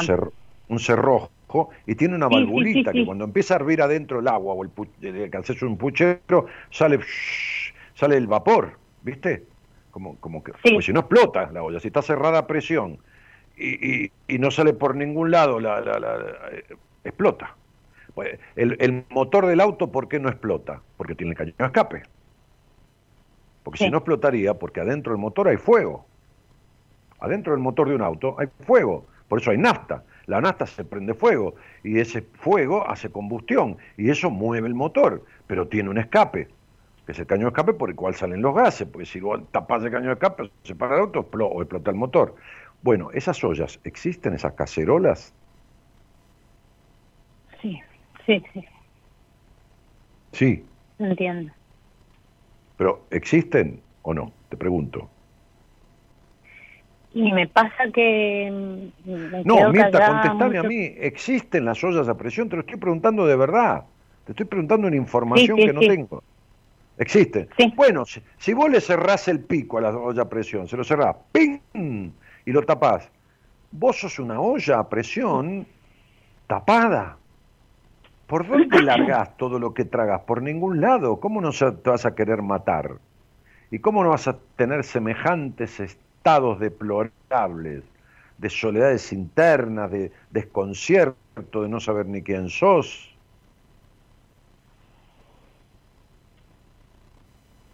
si a esta edad, negra, a esta edad de cuarenta y pico de años, pues todavía no te permitís expresarte, porque lógicamente que creciste en un hogar donde nadie te permitió expresarte. Eso ya lo sabemos, ¿no? Sí.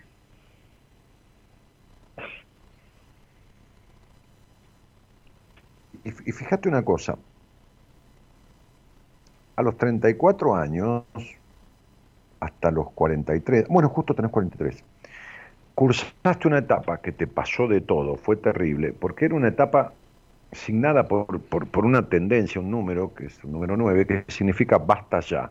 Era una etapa que venía y, se llama etapa o pináculo, se llama pináculo en numerología, recolector. Si uno vive medianamente como vino a aprender, va, la cosa va bien. Se llama, este, este, es, un producto, es un, una, una cuestión de acción y consecuencia, ¿no? Accionás en el sentido que viniste a aprender a vivir, este, y entonces devuelve, ¿no? Como, como si, si, si, te premian, ¿viste? Y entonces la vida devuelve con, con bendiciones, con creces, ¿no? Como, como, premiándote. Ahora, cuando no lo haces, te quita, te quita de cualquier manera. Te profundiza la soledad, te profundiza eh, la, la, la, eh, ¿cómo te llama? Este, el vacío, te profundiza, qué sé yo, las cosas insólitas y claro, te quisiste matar. Esa etapa termina a los 43 años y a los 44 empieza una etapa signada por un número que pide la construcción de lo propio. Mientras vos no seas leal a vos, mientras no, te lo voy a decir en, un arameo, ¿sabes hablar arameo, Mirta? No. Qué lástima. Te voy a decir un arameo antiguo, si no lo entendés, busca la traducción. Mientras vos no te cagues en lo que piensan los demás, este es un arameo, es un término antiguo de arameo. En el español significa otra cosa, pero, este, este, mientras vos no te puedas cagar en lo que piensan los otros de vos, pero cagarte, ¿eh? bien arameo, antiguo, hablaba Jesús en arameo, este, este, palabra del Señor. Mientras no te cagues en lo que piensan los demás, mientras no aprendas a ser leal a vos misma antes que a nadie, mientras no aprendas a, a, morir de pie antes que vivir de rodillas, no, yo te regalo la etapa que viene, que son nueve años que dura, con un moño, con, con, con chocolates adentro, con moños dorados, rojos, este, y con plata también te la regalo. Yo, no quisiera pasar por lo que vos vas a pasar en los próximos nueve años si vos seguís viviendo así. Porque si lo que viviste fue jodido, lo que viene es peor. No, digas después que te avisé, porque el que avisa no traiciona.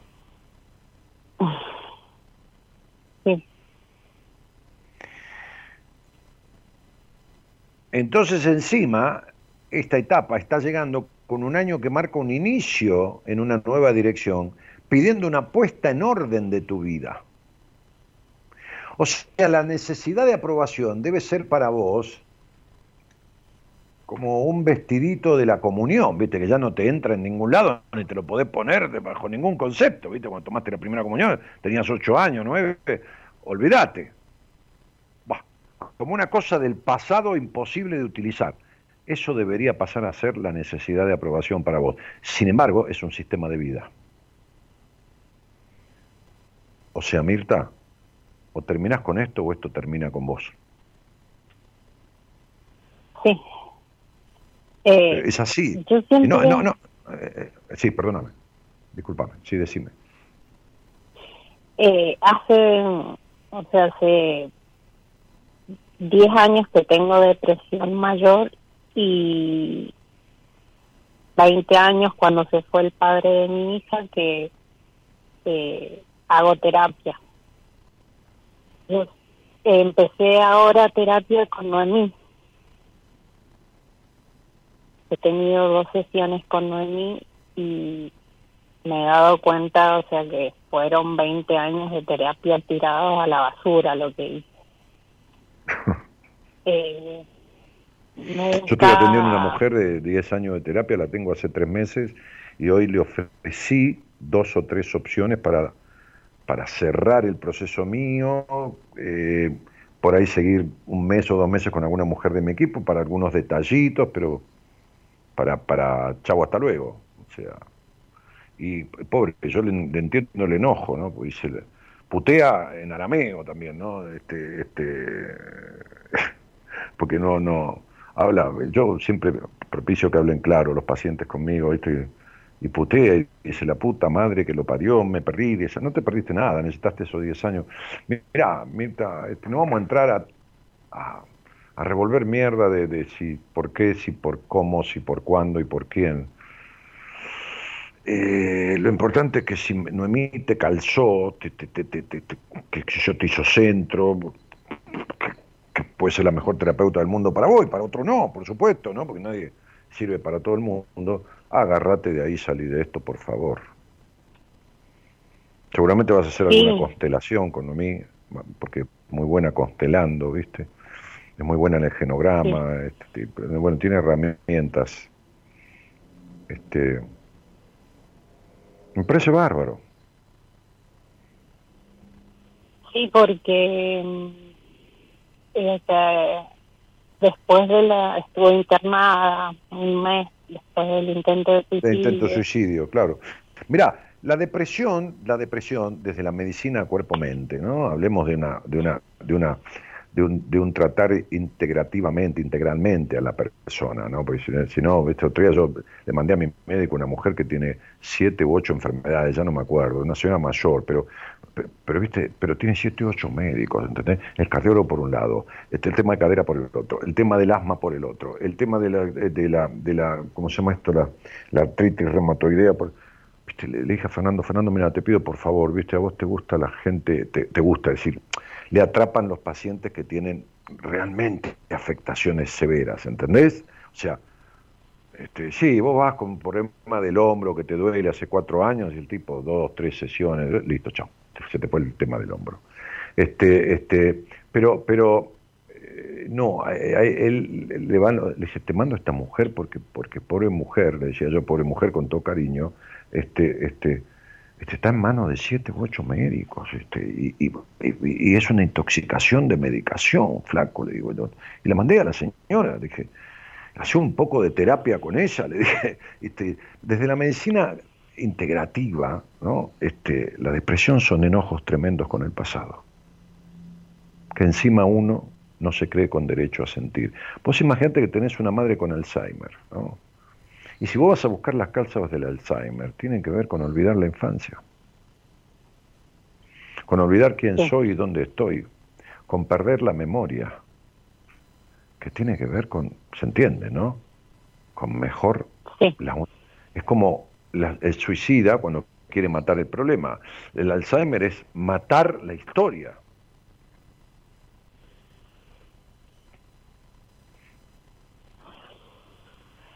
Sí, y yo sé que por eso... Eh, Mira, mirando tu estudio numerológico, Mirta, eh, ahora me, fijo en una cosa. Tu papá no existió en tu vida, pero no existió de ninguna manera. como si se hubiera muerto, no hubiera estado, o, hubiera sido, qué sé yo, un general nazi, o qué sé yo, ¿no? Pero, pero no hay un solo número, pero ni uno es extraño, muy extraño, me pasa muy, pero muy cada tiempo de no ver un solo número en tu estudio numerológico, que son como 40 números, que simbolice al padre. ¿Qué pasó? ¿Dónde estuvo? ¿O qué pasó? Mi papá era un padre ausente vivía con nosotros, pero no nos hablaba, no nos mantenía. Ah, bueno. A mí me intrigó mi hermana. Bueno, bueno, está bien. Bueno. Y este también a mí me dijo que era uno de los enojos y lo estoy trabajando. Mm. ¿Te parece? Y lamentablemente he repetido todos esos patrones de, con todos los hombres. Sí. Lógico, por supuesto, porque, porque amor no está sanando nada de todo esto, ni, ni en la internación ni en los 20 años de terapia. Bueno, agarrate, Noemí, este, este, este, ¿vos, ¿vos tuviste una madre bastante estructurada también? No, mi mamá toda la vida estuvo en cama por depresión. Bueno, fenómeno, tuviste una madre depresiva. Eh, entonces lo que te pasó fue que vos creciste antes de tiempo, porque un poco, sí, sí, fuiste media hija de tu hermana, pero tu hermana también vivió todos esos abandonos.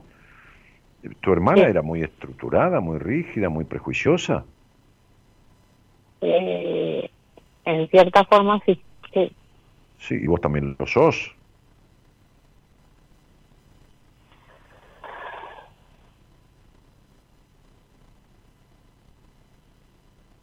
Hey, ¿estás ahí?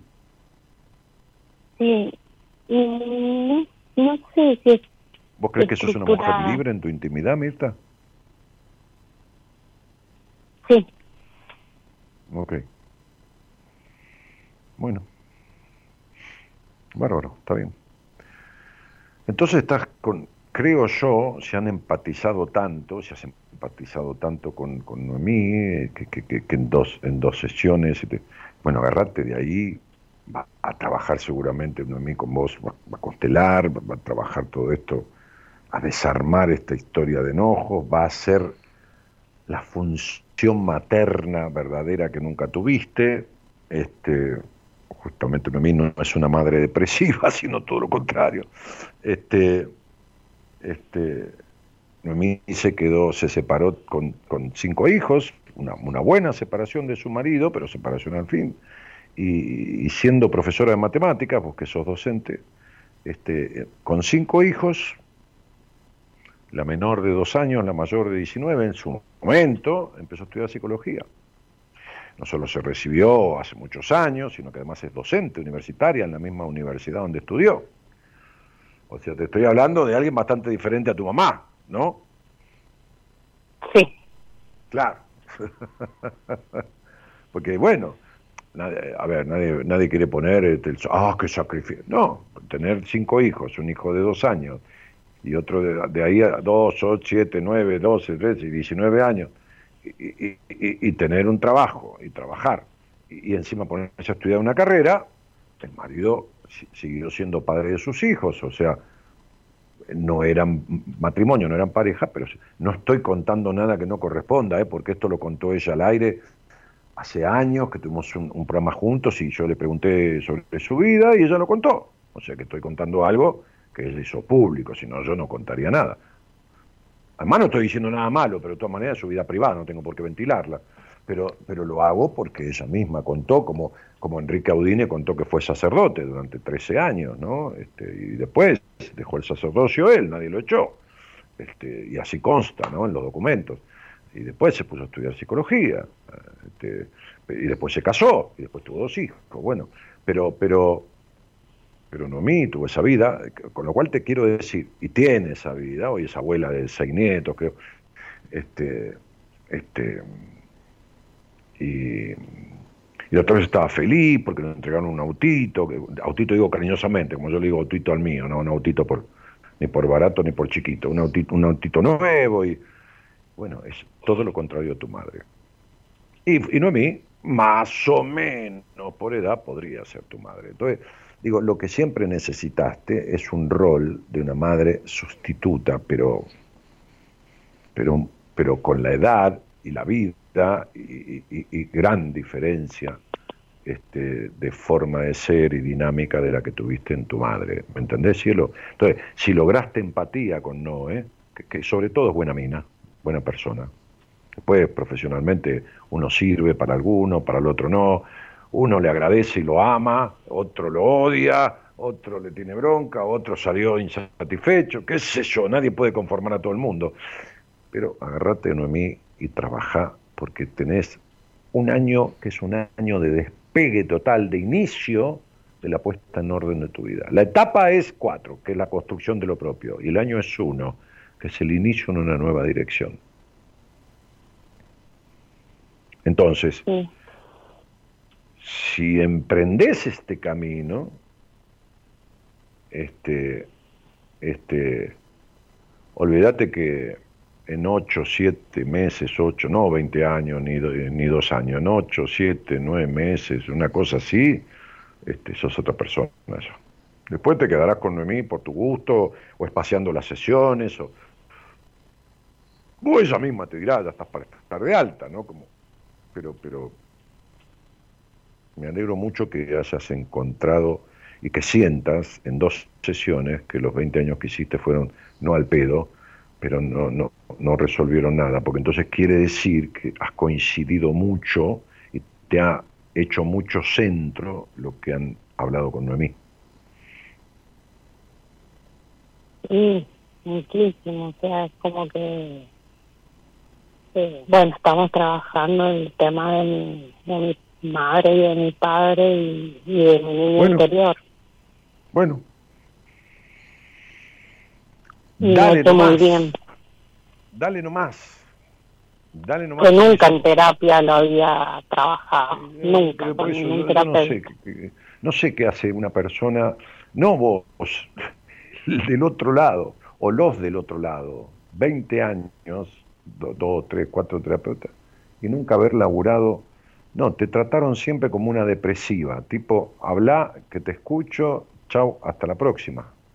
Volvé martes que viene. Sí. sí. O sea, te trataron en psicoterapia, porque bueno, no me estás hablando de psiquiatras, que te medicaban todos los meses. Me hablas de psicoterapia aparte. Siempre conductista por lo general. No importa eso, eso, eso no importa, eso. Eh, este, bueno, conductista no te escucho, tenés que hacer lo que yo digo. Si es conductismo es, yo digo tal cosa y vos tenés que hacer eso, o sea, no, no hay, no hay, no hay libre albedrío, el conductismo no se usa más. Se puede usar en una indicación, viste que ponele, yo digo un paciente, bueno, mira, este, vamos a hablar una vez por semana, como una paciente me decía, no, yo puedo hacer este quiero hacer un tratamiento con vos, pero de, de, vernos una vez por mes. ¿Qué cosa? Le dije, ¿estás loca? Conmigo no, no cuente para eso. ¿Qué querés arreglar esto una vez por mes? No se arregla nada una vez por mes. No, no, importa. Este, aunque quisieras pagar lo mismo que vale todo el mes de, de vernos todos los días, pero no te, no te puedo eh, este, bendecir un antojo perjudicial, ni, ni loco. Entonces, pero lo que digo es que te han tratado siempre como una depresiva incurable. Sí.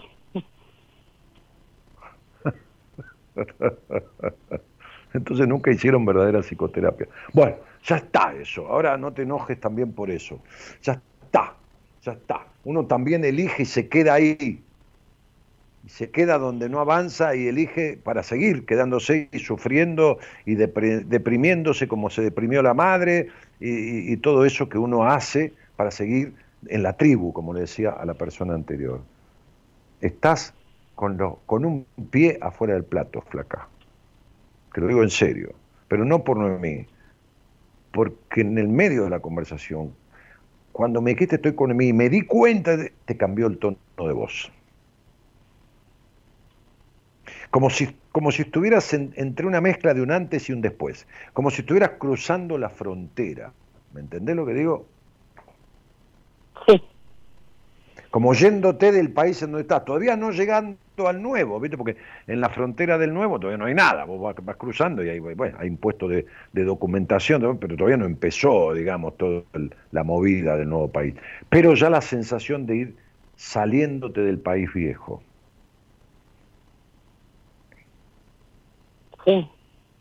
Bueno, por eso te digo que te, cambió el tono de voz y ahí yo dije, bueno, acá hay un clic.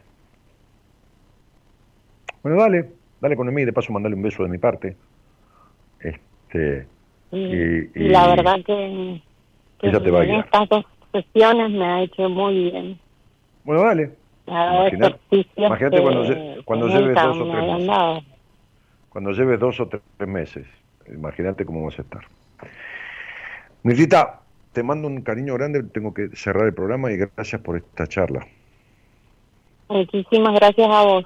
Un abrazo enorme. Gracias, mi vida, igualmente. Chao, chao. Chao, chao.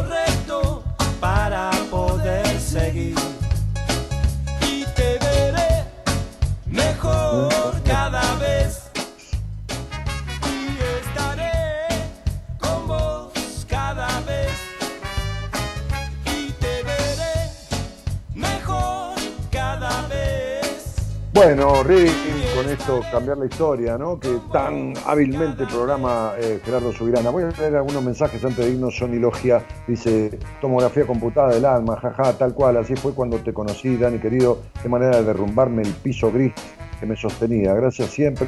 Saludos desde Tucumán. Fernando Godoy dice, llegué. Dice, hola, ¿cómo hago para que me consideres de salir al aire? Si escribo. Este, saludos a todos. Y Gise Sa le dice, hola Fernando Godoy, te tenés que enviar un WhatsApp al número que está en la pantalla de Dani para que te llamen. Y Sandra Ramírez dice, buenas noches a todos. Y Fernando Godoy le da las gracias a Gise. Este, y Alina Alejandra Carnavesio dice, linda noche para todos, llegué tarde, lo lindo es llegar. Y dale. Si estás pensando en lo que te dirán, porque hablarán igual. Cada momento tendrás que decidir qué es lo correcto para poder seguir. Bueno, Fernando fue a decir, este, qué bárbaro, qué clara la numerología. Macarena Goya dice, trasnoche en el trabajo y recon- reencontrándome con buenas compañías. Mis saludos, querido Daniel. Siguen pasando los años y con el mismo cagazo de hablar con vos. qué linda. Macarena, tranqui, a los que no tienen miedo en hablar no nos llaman y los que tienen miedo nunca hablarán. Pero qué, tipo prejuicioso, no lo llamaron porque no hubo lugar. ¿Por qué? ¿Por qué? Madre. ¿Por, por qué? ¿Por qué criticar y hablar mal de la gente cuando.? En fin. Me encanta ese arameo que traes, Dani, dice Gise, claro, por, por lo que le decía a esta mujer, Mica. Cristina dice buenas noches, eh, Cabrera, Fernando dice espero tengan una linda noche, justo agarro lo último del programa, Federico Díaz que saluda, bueno y tantos mensajes, muchísimas gracias. El señor Gerardo Subirano opera técnicamente y musicaliza con magia de ah, coincidencias, que no es casualidad, este programa. ¿Qué es lo correcto para poder seguir? Y te veré mejor cada vez. Mañana estará al aire conduciendo Buenas Compañías eh, una psicóloga, licenciada en psicología del equipo de profesionales del programa, que se llama Alejandra Soria.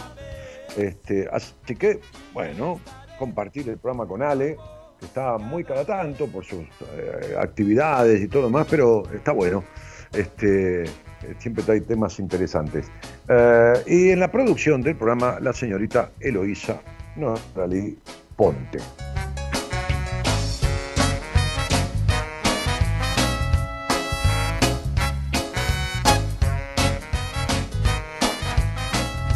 Nos estamos yendo ya transitando, eh, transitando el camino hacia cumplir 30 años de buenas compañías, este, 30 años de, de- de aire, 30 años de radio en diferentes radios, sintonizando fundamentalmente esta frecuencia interior, ¿no? Este, que es no la frecuencia de la radio en donde estamos, sino la que resuena en cada uno a través de los encuentros. Mi nombre es Daniel Jorge Martínez, buenas noches a todos y muchas gracias por estar. porque hablarán igual.